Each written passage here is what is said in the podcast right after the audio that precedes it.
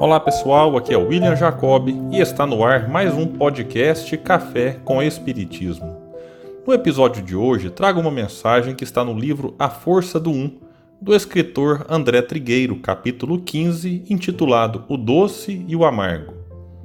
Difícil imaginar o que seria da humanidade sem a presença luminosa de um exército anônimo de voluntários que se desdobram em diferentes frentes de trabalho é gente que nos faz acreditar no ser humano e no poder do amor.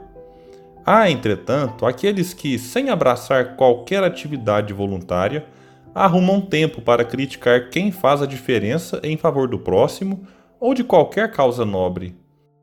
Já vi, por exemplo, pessoas serem criticadas por cuidar de animais abandonados. Que absurdo! Desde quando o bicho é mais importante que gente?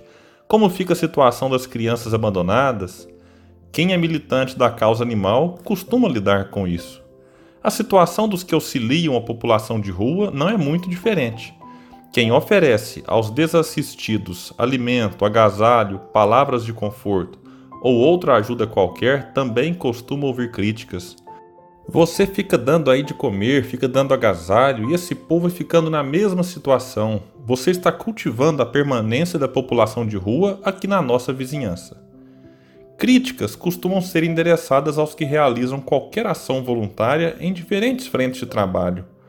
Olha, você já trabalha para ganhar o seu pão de cada dia, já passa um tempo longe da família, agora ainda vai fazer isso? Não seria mais conveniente você passar um tempo com os seus familiares? E os amigos, como ficam?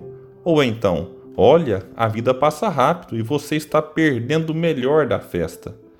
As pessoas que proferem esse tipo de crítica não se dão conta da remuneração espiritual, psicológica, psíquica que advém de qualquer ação voluntária.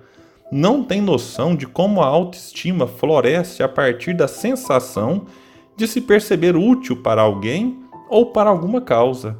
Não obstante desconhecer tudo isso, se comprazem em desmerecer o esforço alheio, em se disponibilizar para uma causa nobre. É incrível perceber que boa parte dessas críticas vem de pessoas inativas no campo do voluntariado. Gente que se esmera no queixume, sem perceber que um gesto solidário numa direção não invalida o mérito de outro. No mundo com tantas demandas urgentes, o que não falta é trabalho. Criticar é fácil, arregaçar as mangas e fazer a diferença em favor de um mundo melhor requer coragem e atitude. Parabéns a todos os que, para serem pessoas melhores, indispensáveis e inspiradoras, não se dobram diante dessas ou de outras dificuldades. Achei muito interessante a abordagem do André Trigueiro sobre a importância do voluntariado. Como ele muito bem destacou, não podemos cair na ilusão de que quem se dispõe a ajudar encontrará apenas aprovação e incentivo sempre aparece um ou outro com palavras de reprovação. Essas pessoas ignoram o que sentimos e o quão somos beneficiados quando abrimos mão da indiferença e da acomodação paralisantes.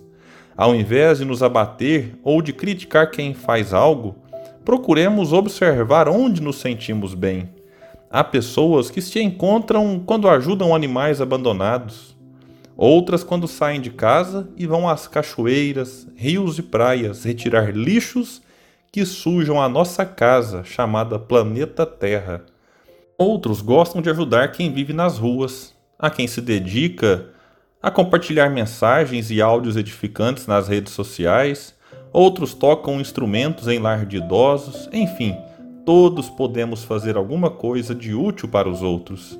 Ninguém é tão necessitado que não possa ajudar com algo. E ninguém é tão forte e independente que não precise de ajuda. Na falta de recursos ou de possibilidades de fazer qualquer uma das sugestões, façamos uma prece em prol de alguém que se encontre em dificuldades. E na dúvida se uma pequena ação pode mesmo ser útil, deixe uma mensagem que está no livro Estante da Vida psicografada pelo Chico Xavier, ditada pelo espírito Irmão X, que diz: Ah, meus filhos, meus filhos, somos chamados a desenvolver a sementeira e a colheita do Evangelho, onde a sementeira e a colheita do Evangelho se encontrem. Em verdade, pouco podeis contra a escuridão do materialismo, quando a escuridão do materialismo animaliza as criaturas.